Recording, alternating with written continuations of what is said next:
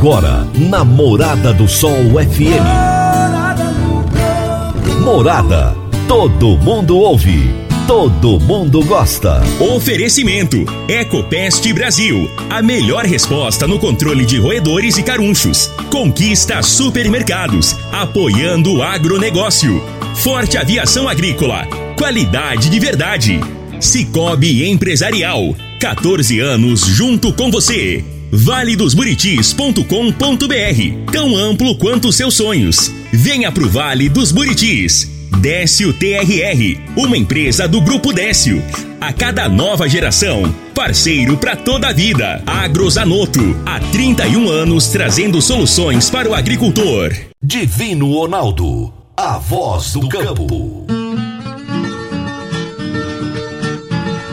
Boa tarde, meu povo do agro, boa tarde, ouvintes do Morada no Campo, seu programa diário para falarmos do agronegócio de um jeito fácil, simples e bem descomplicado. Hoje é quarta-feira, dia 13 de outubro de 2021.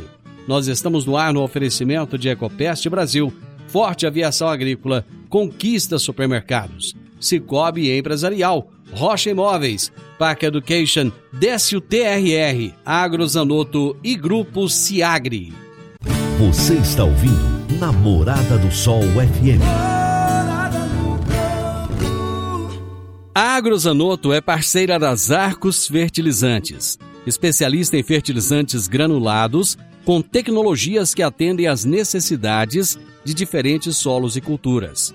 A linha com cálcio e magnésio visa a correção do solo e a nutrição equilibrada, precisando de bem menos água do que outras fontes. Agrozanoto, há 31 anos no mercado, inovando sempre na busca pelos melhores produtos e soluções para você, produtor. Agrozanoto, 3623 4958.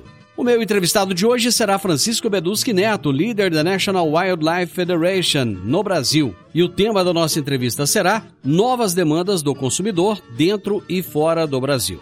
Será daqui a pouquinho. Meu amigo, minha amiga, tem coisa melhor do que você levar para casa produtos fresquinhos e de qualidade? O Conquista Supermercados apoia o agro e oferece aos seus clientes produtos selecionados direto do campo, como carnes, hortifrutis e uma seção completa de queijos e vinhos para deixar a sua mesa ainda mais bonita e saudável. Conquista Supermercados. O agro também é o nosso negócio. Toda quarta-feira, o advogado Dr. Henrique Medeiros nos fala sobre direito no agronegócio. Direito no agronegócio, aqui no Morada no Campo, com o advogado Dr. Henrique Medeiros. Bom dia, Divino Ronaldo, um bom início de tarde a você e aos ouvintes do programa Morada no Campo. Durante esse mês de outubro, estamos falando sobre a alienação do imóvel rural, que existe um contrato de arrendamento ainda vigente quais são os cuidados que deve se ter. E hoje vamos falar especificamente sobre a notificação que deve ser feita pelo proprietário ao arrendatário deste imóvel. A notificação, ela deverá ser expressa e informar de forma precisa e clara as propostas existentes com todas as condições do negócio, não sendo suficiente a mera comunicação da intenção de vender o imóvel rural. Nela deverá ser declinado o preço, o prazo, se houver, e nesse caso a incidência ou não de juros e correção monetária, a inclusão ou não de benfeitorias ou quaisquer outras condições da transação, para que possa o arrendatário bem aquilatar de suas próprias condições de realizar o negócio, igualando ou não a proposta. A necessidade de que o arrendatário bem saiba quais as condições da almejada alienação, pelo menos qual o preço básico e as condições de pagamento a que o proprietário submete sua oferta. Poderá, assim, o arrendatário, dentro de 30 dias, resolver se lhe convém ou, se não lhe convém, exercer o seu direito de preferência. O negócio pode, pode convir-lhe pelo preço A, mas não convir pelo preço A mais B pode convir-lhe pelo preço X a prazo, mas não dispor do preço X à vista, e assim por diante. Ainda que o preço constante da notificação ao arrendatário e da venda a terceiros sejam equivalentes, as condições foram outras. A questão do prazo para pagamento assume um capital relevante em todas as transações, nos tempos de hoje, influindo na acessibilidade pelos interessados ao negócio proposto. Tal negócio pode ser inaceitável pelo preço X à vista, mas conveniente pelo, X, pelo preço X, mais juros e acréscimos, porém com pagamento sob determinado parcelamento. O teor da notificação, portanto, é de suma importância, pois delimita as condições do negócio, de modo que, caso o arrendatário não as confirme, está o proprietário inteiramente livre para alienação do imóvel a terceiro, cuja escritura não poderá, de modo algum, desajustar-se dessas mesmas condições, sob pena do exercício do direito de preferência, com base nos valores e condições dela mesmo constantes. Essa foi a dica de direito aplicado ao agronegócio de hoje.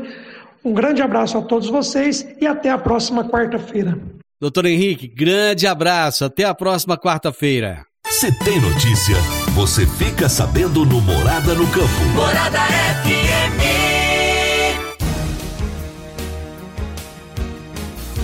A quantidade de carne bovina embarcada para o exterior em setembro supera o total embarcado em agosto, de 181 mil toneladas. A receita registrou aumento anual ainda maior, de 85,7%, e chegou a 1 bilhão e 82 milhões de dólares em setembro, ante 583 milhões no mesmo mês de 2020 e 1 bilhão e 310 milhões em agosto deste ano.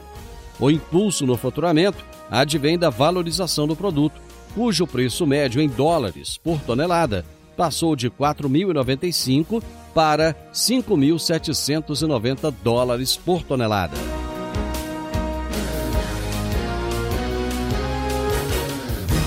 O valor de produção dos principais produtos pecuários cresceu 27,1% em 2020, chegando a 75 bilhões e 500 milhões de reais.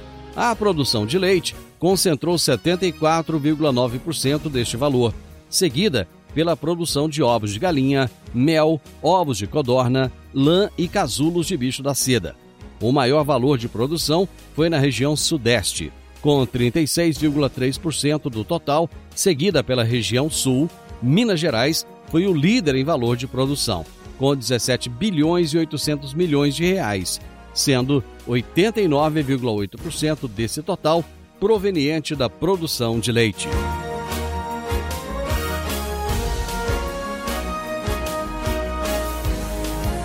Os custos da indústria com ração animal estão impactando todos os mercados de proteína animal.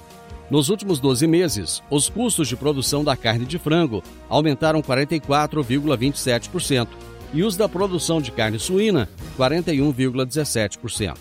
De janeiro de 2019 a agosto de 2021, o milho subiu cerca de 154% e a soja 133%. As compras de milho e do farelo de soja representam 70% dos custos de produção da suinocultura e da avicultura. Gente, eu vou para o intervalo e volto já já com a nossa entrevista de hoje. Divino Ronaldo, a voz do campo. Divino Ronaldo, a voz do campo. No Décio TRR você conta com a parceria perfeita para alavancar o seu negócio. Temos de pronta entrega e levamos até você diesel de qualidade e procedência com agilidade e rapidez. Atendemos fazendas, indústrias, frotas e grupos geradores em toda a região. Conte com a gente, Décio TRR, uma empresa do grupo Décio. A cada nova geração, parceiro para toda a vida. Morada no campo. Entrevista. Entrevista. É um prazer enorme falar com você. Muito obrigado por aceitar o meu convite mais uma vez. Opa, Divino, o prazer é todo meu. E é uma honra estar podendo bater mais um papo contigo aqui, falando com todo o teu público. Muito obrigado pela oportunidade. Então, cara, a gente, na nossa última conversa, é, nós falamos a respeito do mercado de carne, o quanto ele tem crescido, o quanto ele tem aprimorado e melhorado. Só que ficou para nós conversarmos no outro momento, e o momento é esse, falarmos a respeito do consumidor. O que, que o consumidor de hoje tem de diferente do consumidor de 10, 15, 20 anos atrás? Pois é, né? A gente estava falando então de uma ponta, né? A ponta produtiva da cadeia, e agora vamos falar da outra ponta, a ponta, consome essa carne. Né? E vamos entender que, por mais que a gente uh, não concorde com uma série de questões que esses novos consumidores trazem, é um consumidor que vem com uma cabeça diferente da nossa. Né? Eu nasci na década de 70, você acha que é um pouco mais novo do que eu, eu sou de 72, mas quando eu nasci. eu sou de 66, rapaz. Eu sou da década. De... Eu sou dos Beatles ainda. Estamos em casa, estamos juntos nessa. Quando a gente era menino, moleque, computador pessoal não era uma realidade, muito menos um smartphone, né? Hoje em Exatamente. dia, essa molecada que nasceu aí já no século XXI, seja de 2001 em diante, nasceu com tudo isso à mão. Né? Uma quantidade diária de informações muito maior, e por isso mesmo ele tem critérios diferentes na hora de comprar qualquer produto que ele vai comprar, e uh, isso afeta também as suas decisões de compra na hora de comprar uma carne. Né? Então é necessário que a gente entenda quais são esses novos critérios, como é que funciona a cabeça desse novo consumidor para que a gente continue atendendo, continue vendendo para ele. Francisco, preço deixou de ser o principal critério para o consumidor? Hum, eu diria que não. Preço ainda é o, o, o critério que pesa mais né, para todos os consumidores com uma exceção aí de uma camada muito superficial que está no topo uh, da pirâmide uh, social, eu diria, todos nós sempre levamos preço em consideração. No entanto, a, começam a aparecer de forma mais forte, tanto aqui no Brasil quanto em outros países, como por exemplo a China, que é um grande comprador de, de carne do Brasil, critérios que antes a gente só via na Europa, que é a preocupação de que se a fazenda ela atende questões ambientais, se ela atende questões sociais, então de poder ter os seus funcionários todos registrados, de poder ter um, bom relacionamento com a comunidade no entorno dessa fazenda, né? de ter bem-estar animal né? na hora de, de manejar e cuidar do, do, dos animais que ela produz. Então, esses critérios que a gente via somente no consumidor europeu, a gente passa a ver de uma forma cada vez mais pesada, mais presente, tanto no consumidor nacional quanto no consumidor uh, chinês e de tantos outros países que compram a carne do Brasil. Mas o quanto isso é importante para o consumidor brasileiro? É interessante, é muito, é, é, muito comum a gente ver o consumidor chegar no supermercado e falar: me dá um quilo de carne, me dá um quilo de alcatra me dá uma picanha. E muitas vezes a preocupação dele é o seguinte: o supermercado está com promoção ou não? Pois é, isso ainda é, como eu disse, o fator mais relevante, mas tem já essa percepção, essa noção de que, olha, é também importante que eu saiba como é que essa carne foi produzida. E a gente precisa ressaltar que a preocupação desse consumidor não está em saber se a carne veio do Zé, do João ou do Pedro, mas como é que está a fazenda do Zé, do João e do Pedro. Eles não querem saber da pessoa, mas eles querem saber da propriedade rural. Se aquela propriedade rural, se a carne que ele está comprando foi produzida numa propriedade rural que não vai impactar negativamente a vida dele hoje, amanhã ou até a vida do filho. Então, isso se torna cada vez mais evidente, principalmente nos grandes centros urbanos. Né? Então, aí nós estamos falando de São Paulo, Rio, Curitiba, é, Belo Horizonte, Brasília, é, e, mas está se alastrando para o Brasil inteiro. Tanto que tem um estudo do CICARNE, que é o Centro de Inteligência da Carne da Embrapa, que traz essas informações de uma forma muito clara. É um estudo que foi liberado ano passado, em setembro de 2020, e que faz um chamado outlook, ou seja, ele pega essas mudanças de comportamento e como é que elas vão acontecer daqui para frente, daqui até 2030. Então, esse consumidor que vai estar comprando lá em 2030, ele já vai ter isso como critério muito forte para todas as carnes, né? principalmente é, aves, suínos e, e o frangos, suínos e o boi. Mas para tudo ele vai ter isso. E se eu vou querer continuar atendendo esse produtor, esse consumidor em 2030, ou seja, se eu quero que o meu negócio seja sustentável até 2030, eu tenho que começar a me preparar hoje para responder essas questões lá na frente. A palavra sustentabilidade, ela passa por uma banalização ou você acha que ela passa por um momento de conscientização? Da forma que eu vejo, ela passa por um momento onde o conceito está sendo ampliado.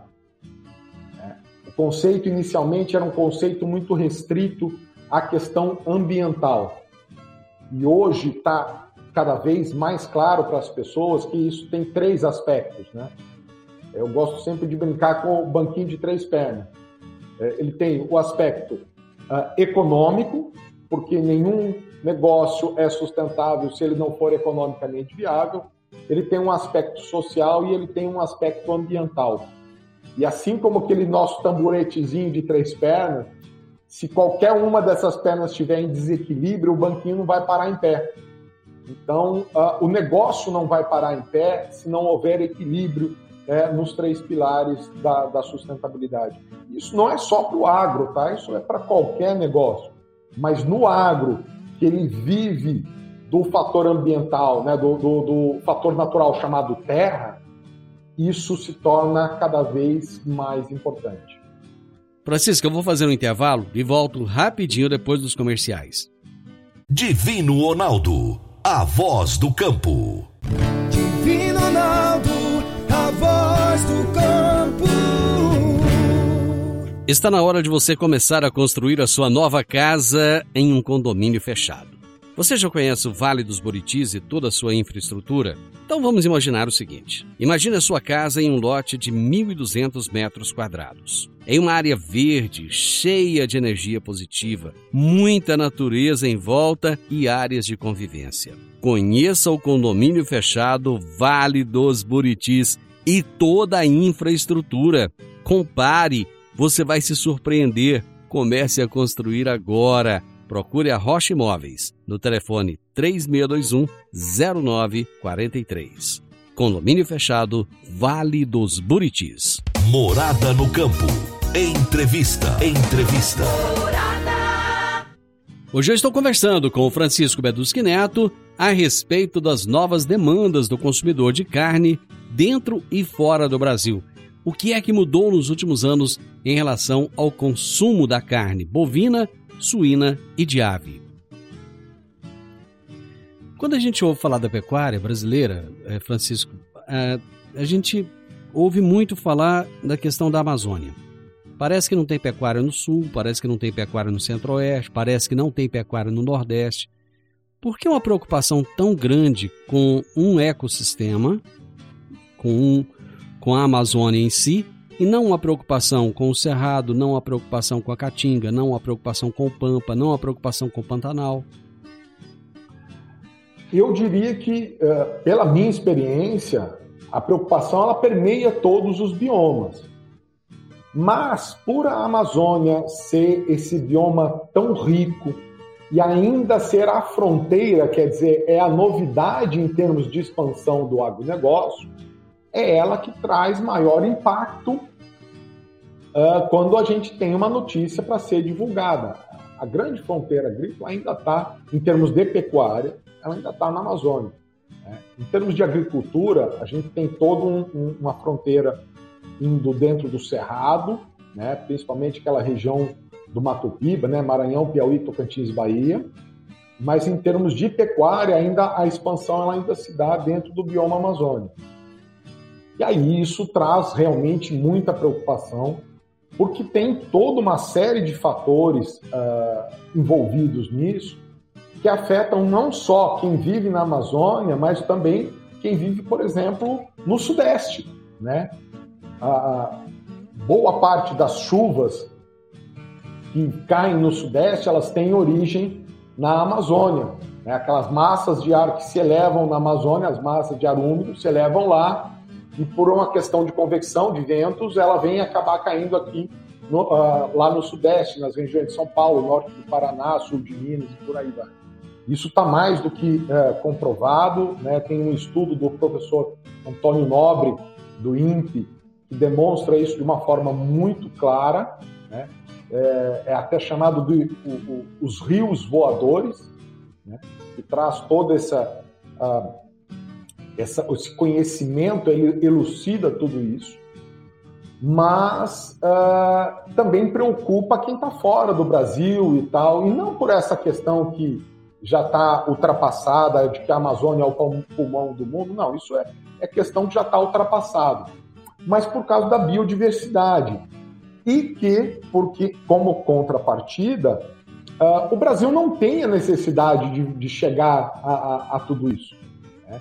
A gente pode, como a gente falou, já falou na, no nosso bate-papo anterior, o Brasil pode é, duplicar, né, dobrar a, a, a, taxa de lotação sua, que hoje está em torno aí de 1,2, 1,5 cabeças por hectare, pode chegar a 3 cabeças por hectare, sem abrir novas áreas, ou seja, eu posso aumentar a produção sem abrir novas áreas.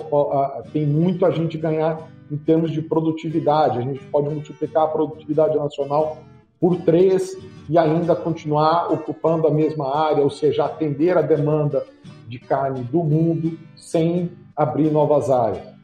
É óbvio que a gente vai ter que também discutir numa dessa como é que eu faço para remunerar os produtores e tem áreas que não serão abertas.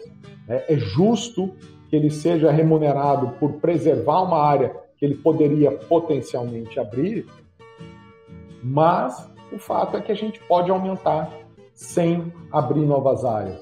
E isso cai muito bem aos olhos do mundo, né? Então, a gente tem que equacionar todo, tudo isso daí dentro de, um, de, algo que é muito complexo, chamado mercado global. Eu acredito que você deve conviver bastante com esses pecuaristas que vivem no, no, no, no limite da Amazônia. O que, que passa na cabeça deles quando eles veem toda essa demanda, quando eles veem toda essa polêmica mundial que existe? A primeira coisa uh, que vem e que eu julgo que seja, de certa forma, até natural, é que ah, estão querendo mandar no meu negócio. é. E a gente aí cabe, eu acho que esse é um papel que a gente tem procurado exercer de esclarecimento do produtor, desse produtor, porque ele, ele estando tão longe do grande centro consumidor, é difícil que ele tenha, uh, como se diz, a mão no pulso, né? que, ele, que ele entenda o dia a dia da cabeça de quem está lá no grande centro uh, consumidor. Né? Então vamos comparar o, o produtor rural que está lá no noroeste de Mato Grosso, né, ou até no sul de Rondônia, é, é, mais difícil que ele tenha noção de como é que funciona a cabeça de quem está lá na Avenida Paulista, em São, em São Paulo. Assim como eu acho que o oposto deve ser verdadeiro também, né? Exatamente. Então, a gente fazer essa ponte, levar informação do consumidor para o produtor e do produtor para o consumidor é essencial. Né? Então a gente informar o produtor, olha, a cabeça do consumidor está aqui, está mudando, mas também pegar as informações da propriedade rural. Olha, esses caras são os caras que estão produzindo. A gente precisa levar essa informação daqui para lá. E isso a gente só, só pode fazer com transparência e com uh, melhoria na comunicação.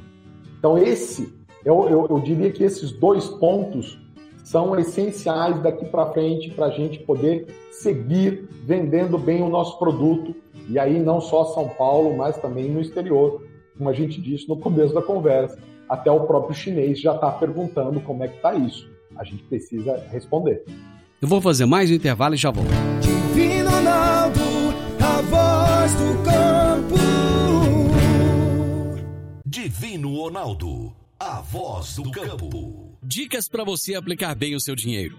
O Cicobi Empresarial oferece as modalidades de aplicação em RDC, Recibo de Depósito Cooperativo, LCA, Letra de Crédito do Agronegócio, LCI, Letra de Crédito Imobiliário e também a poupança. Ajude o seu dinheiro a crescer, aplicando no Cicobi Empresarial. Prezados cooperados, agradecemos por mais esse semestre juntos, compartilhando novas experiências.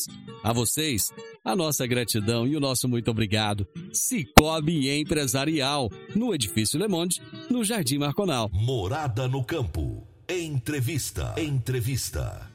Estou aqui num bate-papo bem interessante com o Francisco Beduschi Neto, falando a respeito das novas demandas do consumidor de carne dentro e fora do Brasil. Francisco, até que ponto o brasileiro ele está disposto a, a mudar suas táticas de manejo? É, você disse que nós temos um mercado aí de 10 anos, daqui 10 anos vai ser totalmente diferente. Esse produtor que está hoje, ele vai mudar a cabeça dele ou vai precisar do filho dele chegar e mudar a forma de manejo, a forma de conduzir esse negócio? Pela minha experiência, é um pouco dos dois. O produtor rural ele está sempre disposto a, a, a mudar, a melhorar, a fazer mais e melhor, porque isso acaba tendo reflexo diretamente no bolso dele. Ele enxerga isso, isso é palpável para ele. Uh, mas, ao mesmo tempo, é muito mais fácil quando você tem uma geração que já está acostumada a esse novo normal, como se diz. Né? Uma geração que já uh, tem facilidade de trabalhar com computador, com tecnologia, com, com outros, uh, outras ferramentas que não só uh, aquelas que o pai dele, que o avô dele estava acostumado. É, então, é um pouco dos dois e eu acho que é, um, é uma mistura, é, é, é, um, é um passo a passo que vai acontecendo ao longo do tempo. Né? Então, uh, WhatsApp hoje virou uma febre no Brasil, né? Todo mundo tem Sim. um celular e todo mundo usa o WhatsApp. Então, uh, não é difícil, né? A gente tem que tornar isso palatável para esse produtor. Eu acho que esse é um pouco do, do nosso papel como um agente que trabalha querendo promover essa cadeia de forma mais sustentável, é, é tornar um pouco essas tecnologias mais palatáveis para quem está lá na ponta, né? para que ele olha, porra, isso é legal, isso é bacana, isso vai me ajudar. E aí ele adota. Isso não tem problema. Você acha que de alguma forma a agricultura vai fazer com que a pecuária se torne melhor a partir do momento que a agricultura começa a demandar mais terras e ela vai demandar essas terras, muitas, muitas das terras que hoje são subutilizadas pela pecuária? Disso eu não tenho a menor dúvida. Né? A, agricultura, né, principalmente a produção de grãos no Brasil, ela começou a sentir os, os impactos desse mercado global muito antes do que a pecuária. Tanto que hoje a gente exporta 62, 63% da soja que a gente produz, enquanto a gente ainda exporta apenas 28% da carne que a gente produz, da carne bovina. Então, sentir esse impacto desse mercado global é, é, é, isso é muito mais forte e mais presente na agricultura.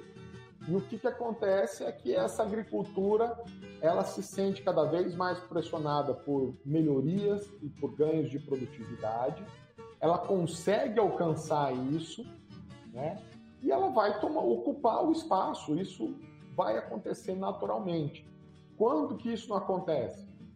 Quando ou o produtor pecuário ele consegue alcançar patamares semelhantes dentro da pecuária, e isso é possível, é plenamente factível, ou então quando aquilo que, é, para mim, o maior patrimônio que a gente tem no agronegócio brasileiro, que é chamado de Embrapa, quando esse produtor implementa algo que foi desenvolvido pela Embrapa, que é o bendito do LPF, né, Integração Lavoura Pecuária Floresta, que você aí, pertinho de você, tem um grande exemplo, que é a Fazenda Santa Brígida, ali em Ipameri, aí no sul de Goiás.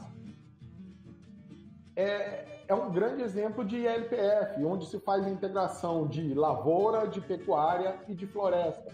E se produz de tudo, uh, se produz de uma forma que é, vamos dizer assim, neutra em termos de carbono, né? o balanço de carbono neutro, e produz animais de alta qualidade, grãos de alta qualidade e todo mundo sai ganhando com algo assim. Poderia ter muito, muitos mais outros exemplos desses, mas parece que ainda caminha meio que a passos lentos, né? Ainda, ainda caminha a passos lentos, mas crescendo sempre. Isso é sempre muito bom, né? E a gente tem aí algumas ferramentas que podem nos ajudar nisso.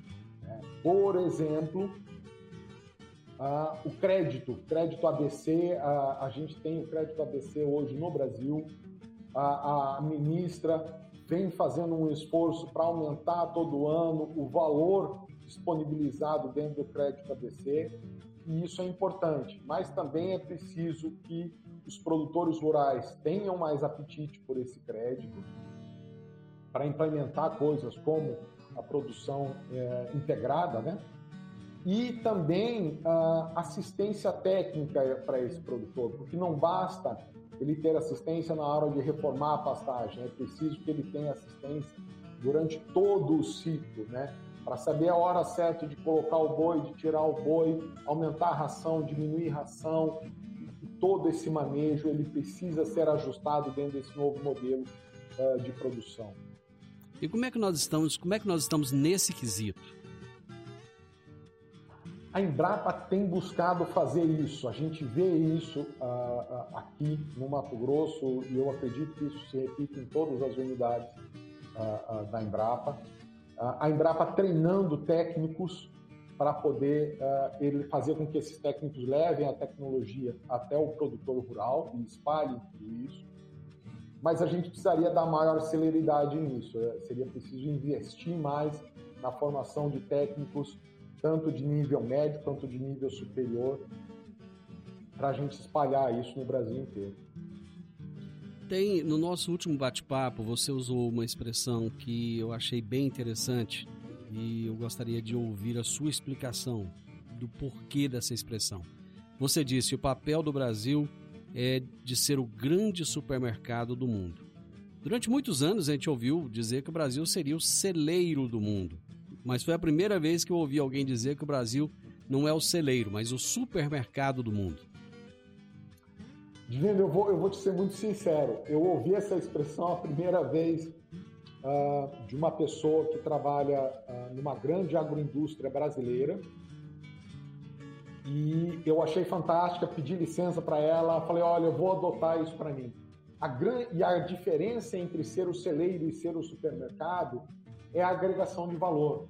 É a gente expor, deixar de exportar grão para poder exportar o frango, o nugget de frango empanado, né? exportar a bisteca suína já é, é, fatiada, temperada e tal. Então, agregar valor naquela produção de grãos que a gente tem um potencial enorme, né? seja ela na forma de frango, de, de uh, subproduto ou, ou, produtos à base de ovo, uh, a própria carne bovina, então, utilizando grãos para encurtar o período de engorda do animal e vender essa carne lá fora. Então, vender produtos de maior valor agregado ou até outros produtos que levem uh, óleo de soja, farelo de soja e coisas por aí vão. Então, a gente ser o grande supermercado desse mundo e cumprir com um papel que a ONU e a própria FAO trouxeram para o Brasil. Né?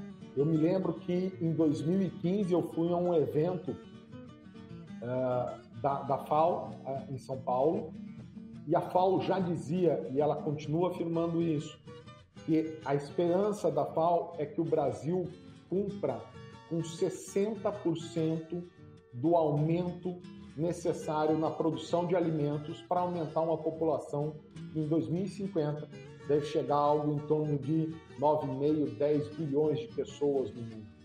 Então, 60% do aumento necessário para, aumentar, para alimentar essas pessoas, a, a FAO espera que venha do Brasil.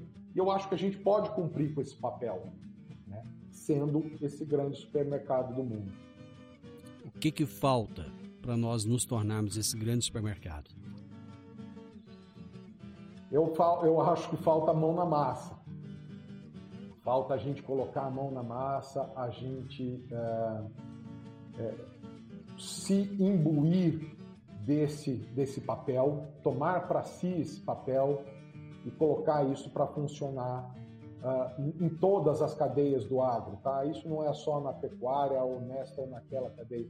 É o agro brasileiro uh, se imbuir, tomar esse papel para si, não aceitar mais que façam parte do agro aqueles que trabalham à margem da lei, porque estão desmatando ilegalmente, porque estão utilizando de produtos que vêm de contrabando, seja semente, seja defensivo agrícola, e qualquer coisa que seja ilegal. Não dá para aceitar.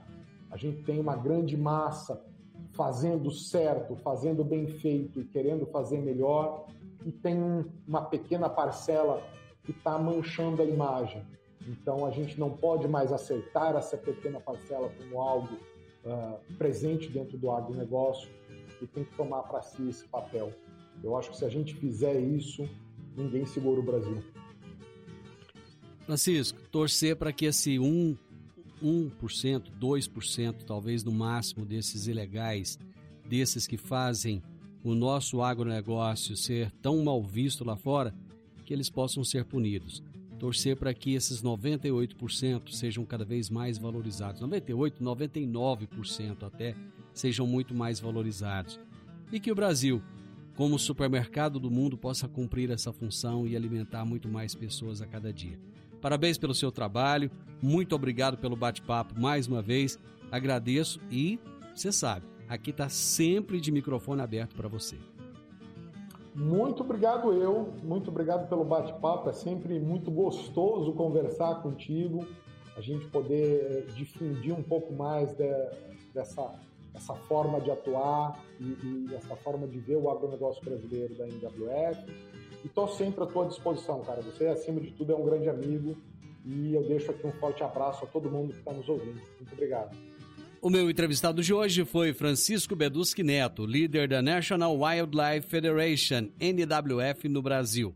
E o tema da nossa entrevista foi Novas demandas do consumidor de carne dentro e fora do Brasil. Final do Morada no Campo eu espero que vocês tenham gostado. Amanhã, com a graça de Deus, eu estarei novamente com vocês a partir do meio-dia aqui na Morada FM. Na sequência, tenho Sintonia Morada com muita música e boa companhia na sua tarde. Fiquem com Deus. Ótima tarde a todos. Até amanhã. Tchau, tchau. Divino Ronaldo, a voz do campo. Você ouviu pela Morada do Sol FM. Morada. Todo mundo ouve todo mundo gosta. Oferecimento: Ecopest Brasil. A melhor resposta no controle de roedores e carunchos. Conquista supermercados, apoiando o agronegócio. Forte Aviação Agrícola. Qualidade de verdade. Cicobi Empresarial. 14 anos junto com você valedosburitis.com.br Tão amplo quanto seus sonhos. Venha pro Vale dos Buritis. Décio TRR, uma empresa do Grupo Décio. A cada nova geração, parceiro para toda a vida.